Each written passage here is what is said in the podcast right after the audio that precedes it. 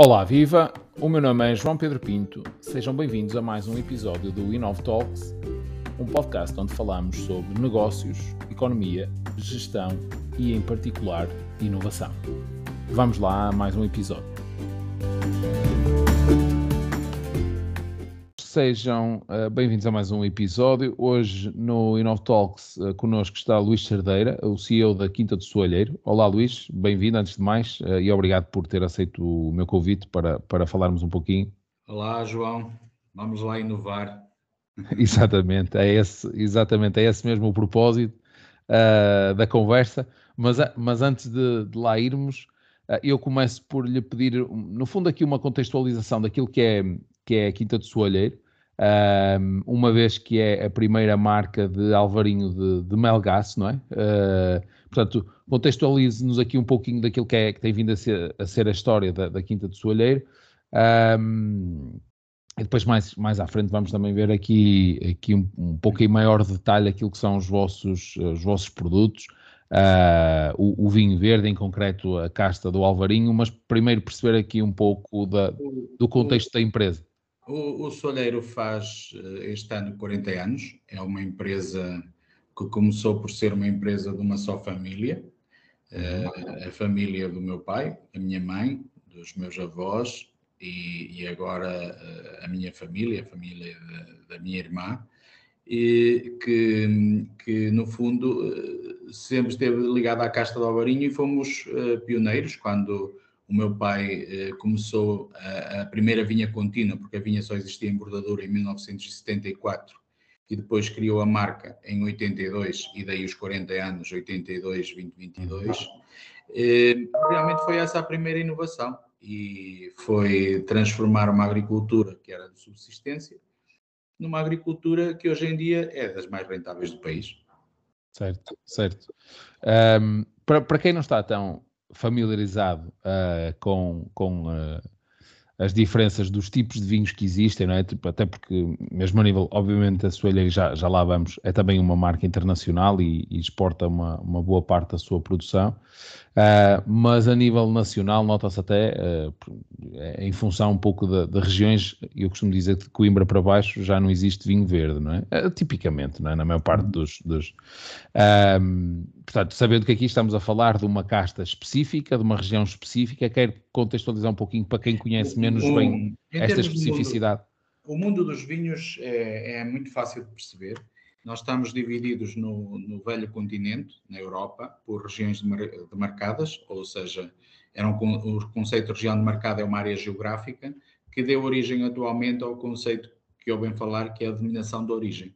Denominação significa nome, origem significa ponto geográfico, e na verdade nós estamos inseridos dentro da denominação de origem vinho verde, que é uma das maiores em termos de, de área, vai desde Melgaço, onde estamos localizados, onde está localizado o Soalheiro, até um pouco a sul da zona de Val de Cambra, e faz fronteira com o Douro em Amarante. Portanto, é uma região eh, que tem a sua eh, delimitação geográfica bastante alargada e que está ligada à produção de, de, vinhos brancos, tintos e rosados, mas cujos mais famosos são os vinhos brancos, precisamente porque é uma região de influência atlântica, que tem alguma acidez, daí esses vinhos serem muito apreciados com, com mariscos, por exemplo, com peixe, e, e, e, na verdade criou essa identidade eh, e esse é o ponto base, não é? Essa identidade base que agora é, existe também uma outra identidade dentro dessa identidade que são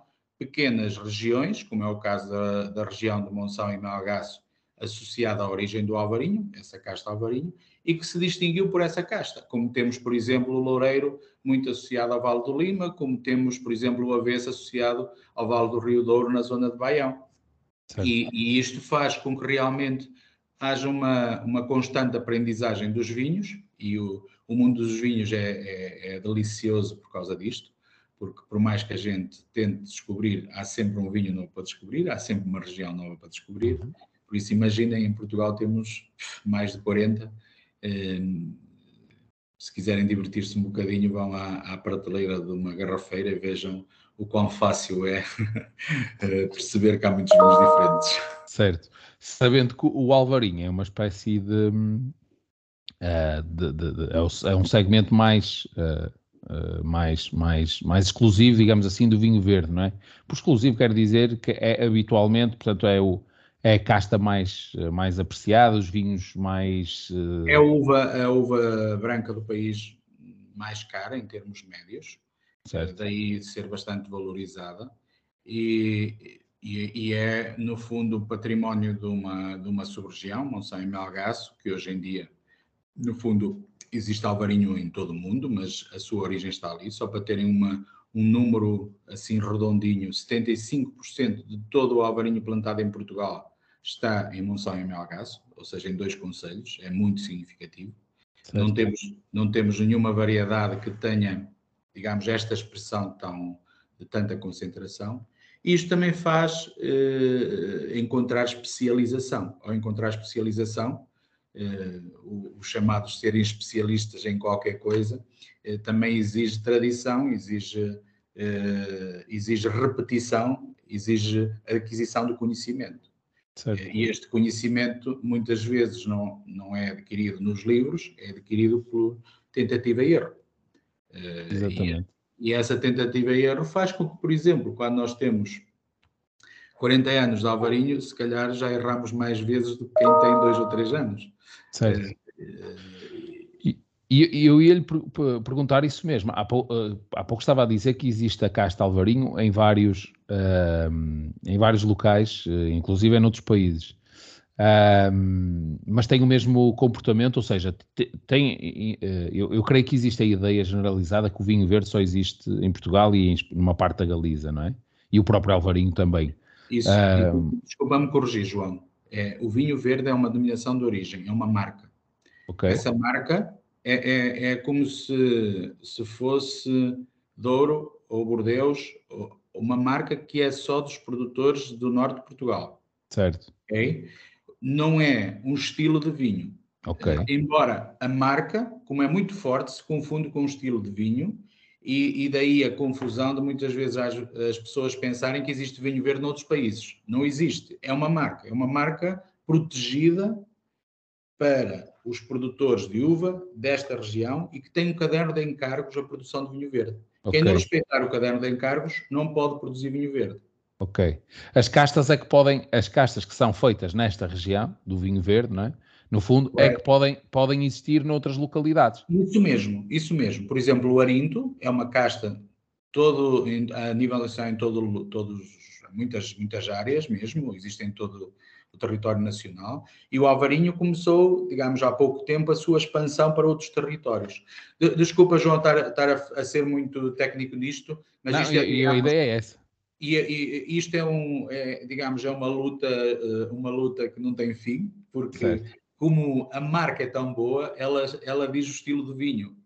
Certo. É, e isto não acontece com outras denominações de origem, onde nós temos a localização. Douro já sabemos que é o Vale de um Rio.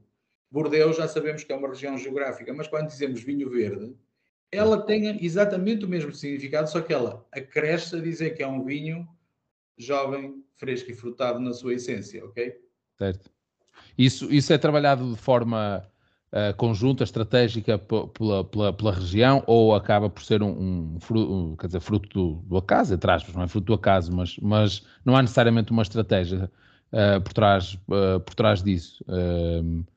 Para, para, isso há, acontecer. Há uma estratégia. as estratégias têm sempre vários níveis.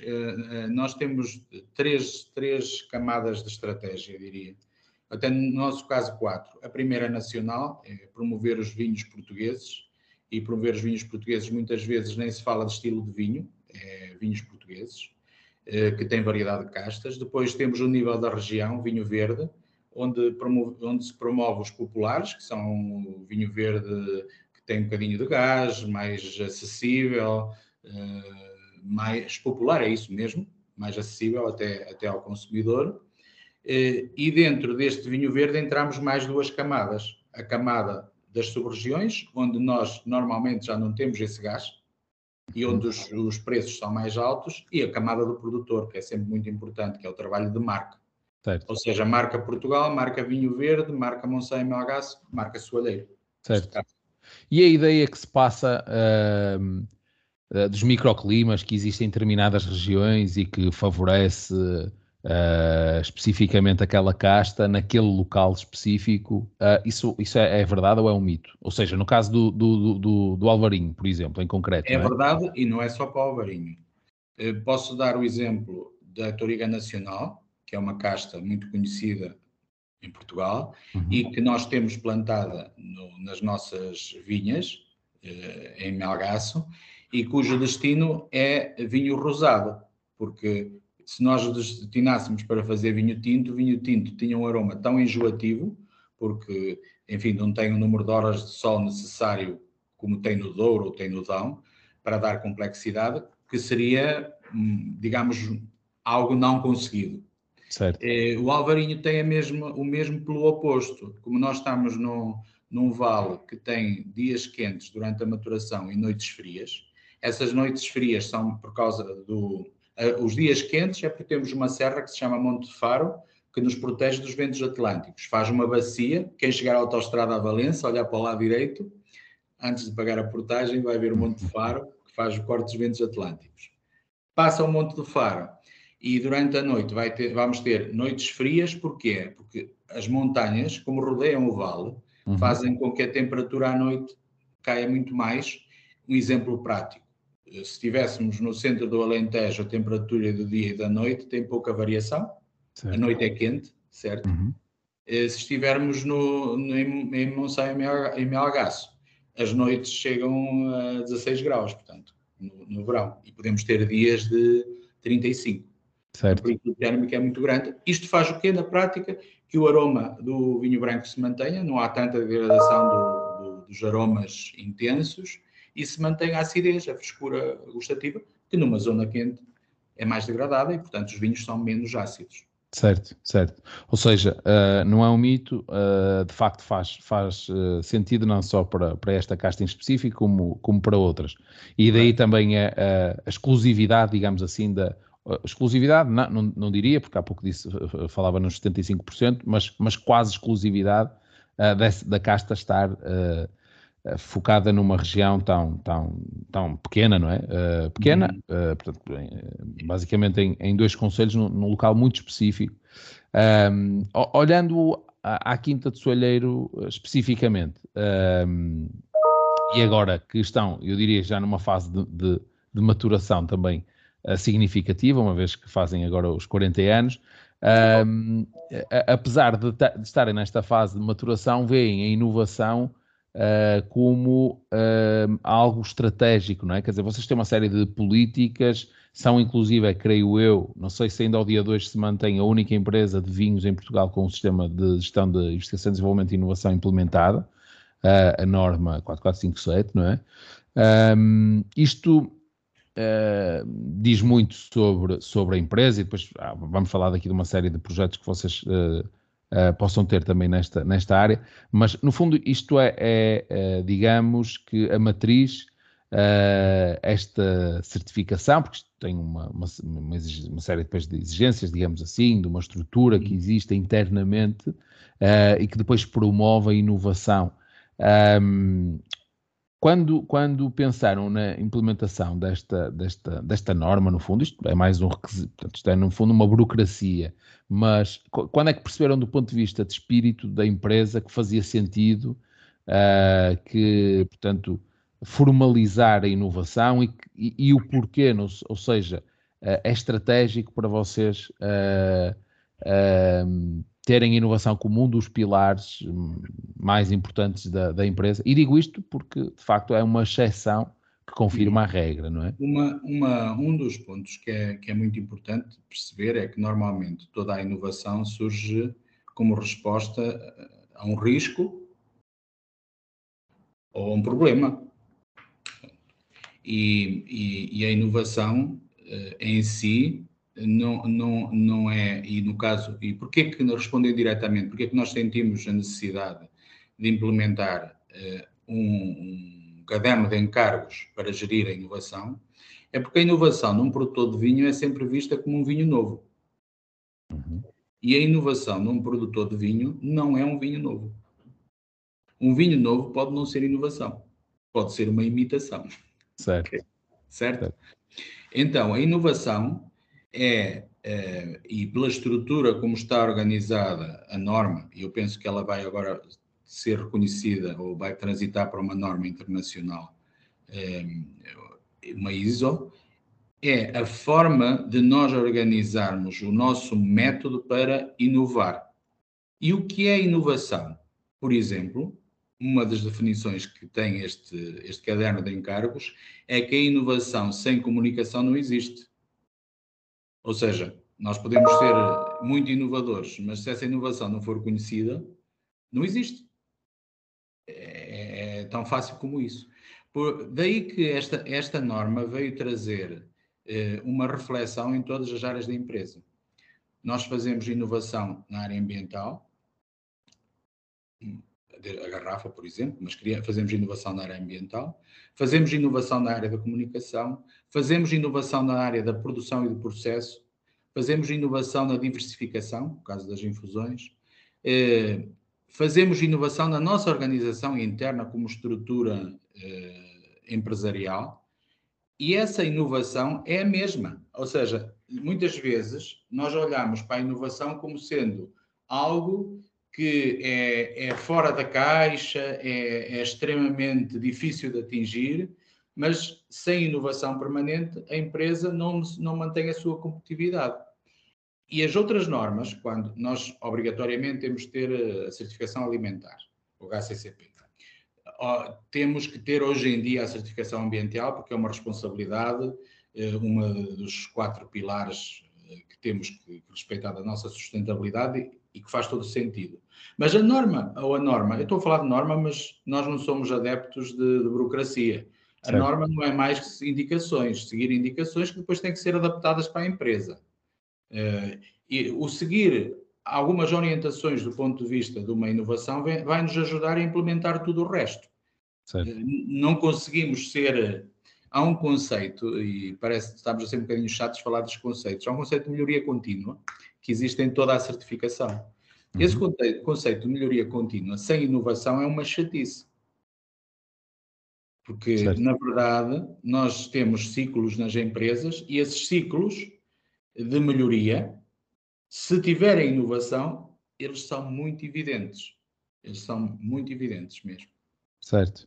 Uh, e, e, uma das uh, questões que eu, que eu, tinha para lhe colocar também já acabou por, por tocar na, no, no, assunto que era perceber exatamente se a inovação tinha surgido, uh, se tinha surgido, portanto, o, o, inovação, o, verem a inovação como estratégia da empresa, ou como parte importante da estratégia da empresa, uh, se, se, tinha, tinha que ver com algum uh, risco, alguma, alguma dificuldade de curto prazo que tenham identificado e que, e, portanto, e que, e que, no fundo, para corrigir ou para ir atrás do problema, uh, tinham pensado na inovação como algo que pudesse contornar esse problema de curto prazo e depois, digamos que ficou, ou se tem uma lógica mais de longo prazo de perceber que faz sentido para uhum. vocês, uh, porque no fundo é o que garante. Uh, Uh, o crescimento das empresas a médio e longo prazo, não é? É ter uma, uma, uma estrutura de inovação. A resposta, a resposta, nunca, nunca, a resposta a isso é evidente, é de muito longo prazo. Certo. E, e, há determinadas, podemos falar de exemplos concretos que têm a ver, por exemplo, que têm a ver com este contexto que estamos a viver agora da subida dos custos das matérias-primas, por exemplo Uhum. que nós, fruto de um projeto de inovação que implementamos antes de existirem estes problemas, nos deram flexibilidade para nos adaptar ao problema. Uhum. Ou seja, enquanto que se calhar outros produtores não sabiam como resolver problemas de fornecimento de garrafas, etc., nós, fruto do, do conhecimento que adquirimos com a inovação a mudar para uma garrafa mais leve e mais sustentável, também. Certo. Certo? São, são questões que, que surgem e que fazem com que a empresa também mantenha a sua competitividade económica. Certo. Ou seja, a inovação existe para o mesmo objetivo que existe a empresa, que é criar valor. Criar valor através da melhoria do processo de compra, ou do produto, ou do processo, ou criar valor através de, de produtos ou de vinhos, no nosso caso, infusões, que, pela exclusividade que têm, têm sempre um preço mais alto. Ou seja, nós, a única forma que conseguimos de, de subir preços médios é estar constantemente a inovar. Hoje em dia, eh, faz-me lembrar aquelas as publicidades de detergentes que é para dizer sempre novo, novo, novo, novo, novo. Na verdade, não, nós não somos um detergente, não podemos estar a dizer isso, é. mas, mas uh, se calhar temos, uh, fala-se vinhos naturais, nós já lá estamos, fala-se bio, vinhos biológicos, já lá estamos, certo? certo. Certo. E, e, quando se fala de contexto vinhos uh, pouco interventivos, já lá estamos para aí há cinco anos.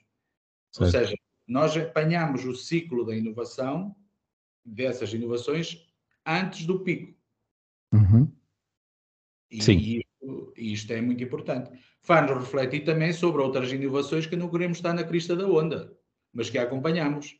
Por exemplo, nós não queremos estar nas, no vinho com lata. E isto uh, é algo que também nos. Uh, a análise do ponto de vista do valor, do porquê que inovamos, de onde é que está o valor, também nos ajuda a refletir para a maior sustentabilidade da empresa, que é económico. Certo. Vocês têm um vinho em lata, é? Não, não queremos ter. Ah, certo. Porque essa é uma, uma temática interessante. Já há alguns anos, um, e quando digo já há alguns anos, já terá sido há uns 6, 7 anos, uh, cheguei a reunir com uma, uma empresa uh, portuguesa, uma startup, portanto, uma, uma, empresa de base tecnológica que nasceu, de, inclusive, é de, de uma, era uma spin-off de uma universidade, um, que estava a desenvolver uh, uma embalagem para os vinhos verdes, especificamente para os vinhos verdes, como são mais gasificados, uma embalagem, portanto, uma embalagem, no, no fundo, qual era a ideia? A ideia era tornar acessível uh, beber uh, vinhos verdes, por exemplo, em contexto de festivais uh, e coisas do género. Portanto, doses individuais, já não sei exatamente se era 30, 30, 30 centilitros. Bem, no fundo, fazer ali uma espécie de uma concorrência, era uma alternativa, não é uma concorrência necessariamente, mas uma alternativa à cerveja, por exemplo. Uh, e, e, e, existia, portanto, naquele caso, uh, não era uma lata, era uma garrafa em plástico, e, e, a dificuldade era exatamente essa dos produtores de vinhos que os procuraram e, onde eles testaram a, a essa solução. Uh, havia uma grande dificuldade porque o vinho perdia características em quase todas as soluções, não é? portanto, nem sei sinceramente se existe vinho, em, vinho verde em lata. E existe vinho em lata e existe neste momento a possibilidade de, de vinho, vinho verde em lata. Vinho, vinho verde não é diferente dos outros vinhos. Certo. Certo. É diferente no, no perfil gustativo, mas em termos técnicos é um vinho semelhante aos outros, só que tem um bocadinho mais de, de gás. Uh, mas a questão é aqui é, é nós analisarmos em termos de inovação o contexto, analisar todo o contexto e isto é algo que, que é muito importante numa empresa, é a análise do contexto, e perceber se o que está a existir de novos, por exemplo, novas embalagens, se é uma, é uma, se pode ser inovador para nós ou não. Certo. Certo. Porque às vezes o ser uma embalagem nova não significa que seja inovador para a empresa. Pode ser um retrocesso para a empresa. Certo. E que há situações em que nós decidimos ser pioneiros e há situações que decidimos ser os últimos da, da fila. Certo. E aqui claramente esperamos para ver, certo? Uhum. E porque achamos que neste momento eh, ainda não temos dados suficientes para inovar nesse sentido. Sim. Eu acho que estou a ser claro nessa Sim. perspectiva, porque a inovação não se olha só, ou não se pode olhar só na perspectiva do criar tem que ser também olhada na perspectiva do analisar e de perceber o contexto adequado a cada empresa. Porque a verdade para o soalheiro pode ser a mentira para outra empresa. Certo. Cada um de nós tem que ter, muitas vezes, o que é que acontece? Quando nós olhamos para o lado, temos alguma, temos sempre inspiração, inspiramos sempre alguma coisa. Só que muitas vezes estamos a inspirar em, em situações que não são adaptadas ao nosso contexto. E, e, e, isso eu não considero inovar, sinceramente. Acho que para inovar nós temos que realmente eh, criar valor, temos que fazer algo que faça sentido na estratégia uh, de médio e longo prazo do negócio. Sim, porque, exato. No limite pode até uh, não vos interessar do ponto de vista da, da, da estratégia da empresa. Mas, mas ainda mais, mais, mais um bocadinho ao detalhe dessa questão, uh, isto também para, para quem possa não estar tão familiarizado, e corrija-me se eu estiver errado. Uh, porque aqui a questão é, vamos imaginar que vos interessa fazer um vinho em lata, por exemplo. Fazer um vinho, isto é, ter uma solução em lata. Uh, aqui não estamos a falar simplesmente em mudar o processo de, de, engarrafamento, não é? Em vez de ser em garrafa, ser em lata. Muitas vezes estamos a falar em, em retocar as, as, próprias propriedades do vinho para que tenha um comportamento que, que, não perca as suas características em lata. Isso é que é a inovação, entre aspas, que está por trás do, não é? Porque para quem nos ouve uh, e que possa estar menos familiarizado, pode parecer. E há okay. uma inovação muito importante aí que é a inovação da comunicação, porque uh, e, e aqui é o que falha muitas, muitos, uh, muitas das dificuldades que nós temos não é até colocar o vinho lá dentro. Isso até é o desafio menos mais conseguido, porque hoje em dia o conhecimento que se tem do, do, das latas. As latas são usadas mundialmente em outro tipo de bebidas, cidras, por exemplo, uhum. eh, e que têm comportamentos de pH, etc., de químicos semelhantes ao vinho. O, o maior problema disto é a inovação na comunicação, porque se nós a, eh, até chegamos a, a, a uma lata, depois como é que vamos comunicar essa lata, faz parte da inovação. É onde eu quero chegar. E muitas vezes eh, eh, fica-se com a sensação que a inovação para quando se coloca o vinho lá dentro. Uh, certo? Sim, sim. A inovação não, não, não, é isso. A inovação, isso é um, um processo. É inovar num processo só. Certo. Mas a inovação só é completa quando se atinge o fim. E qual é o, o fim? É o valor. Certo, claro. É o, Adicionar o valor ao produto, não é? Sim. Adicionar valor ao produto. E muitas vezes, e há, há negócios eh, em que isto é muito claro, em que a parte de inovação da comunicação é tanto ou mais importante que a inovação de, do produto e do processo. Certo. A verdade é que com isto se podem criar novos hábitos de consumo. Uh, vou dar uma, um exemplo. Nós temos uh, dois vinhos que são engarrafados uh, sem filtração, portanto, são sujeitos a depósito e podem ficar com alguma turbação. Mudamos um hábito de consumo. Sim. Para mudar esse hábito de consumo, temos que explicar ao consumidor que aquele vinho é assim e porquê Sim. E como é que o vai até consumir. Ou seja, se nós não completarmos esta parte, se, se não olharmos para isto como quase uma visão panorâmica, que começa desde a origem geográfica até estar no copo em frente ao consumidor, eh, na verdade a inovação fica coxa. Certo, okay? sim, no limite o consumidor desinformado, nesse caso vai achar que o vinho está, está estragado, está estragado. passado, não é? Exatamente, exatamente. Acontece. Ou seja, aí, aí o desafio é, é, é passar, passar essa informação, não é? Essa, é comunicar bem para, para, para, para todo o mercado, não é? Uh, o que não será uma tarefa fácil porque vocês não comunicam diretamente com o vosso, quer dizer, comunicam diretamente com o vosso consumidor. Uh, mas, mas, mas, mas não é fácil, não é? Comunicar com. Estás a tocar num ponto muito sensível. É que, na verdade, uh, a consciência para quem se comunica e quais são os canais para comunicar com A, com B, com C, tem que existir, porque a forma de comunicar é diferente. Então, na verdade, nós comunicamos com os consumidores. Comunicamos de uma forma eh, permanente, através das redes sociais, através uh, dos, do, dos líderes de opinião, através dos artigos que vão saindo sobre o soalheiro, em que é um trabalho muito eh, permanente e, e, e, o que se chama trabalho de formiguinha.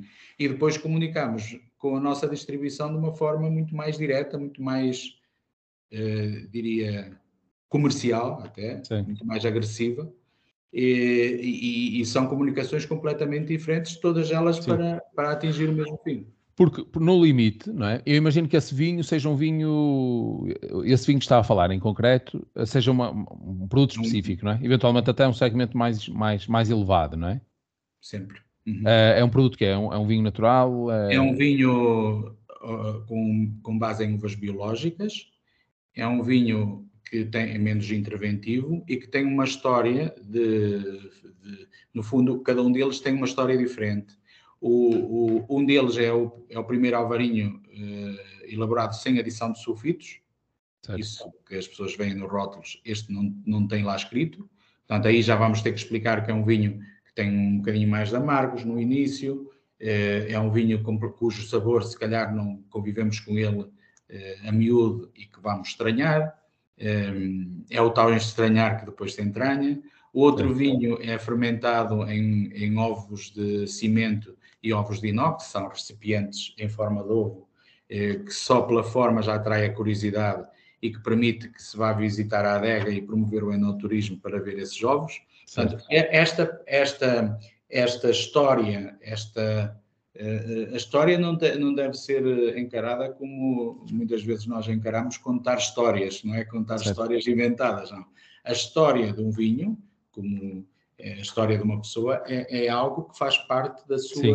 gênese, da sua vida. Sim.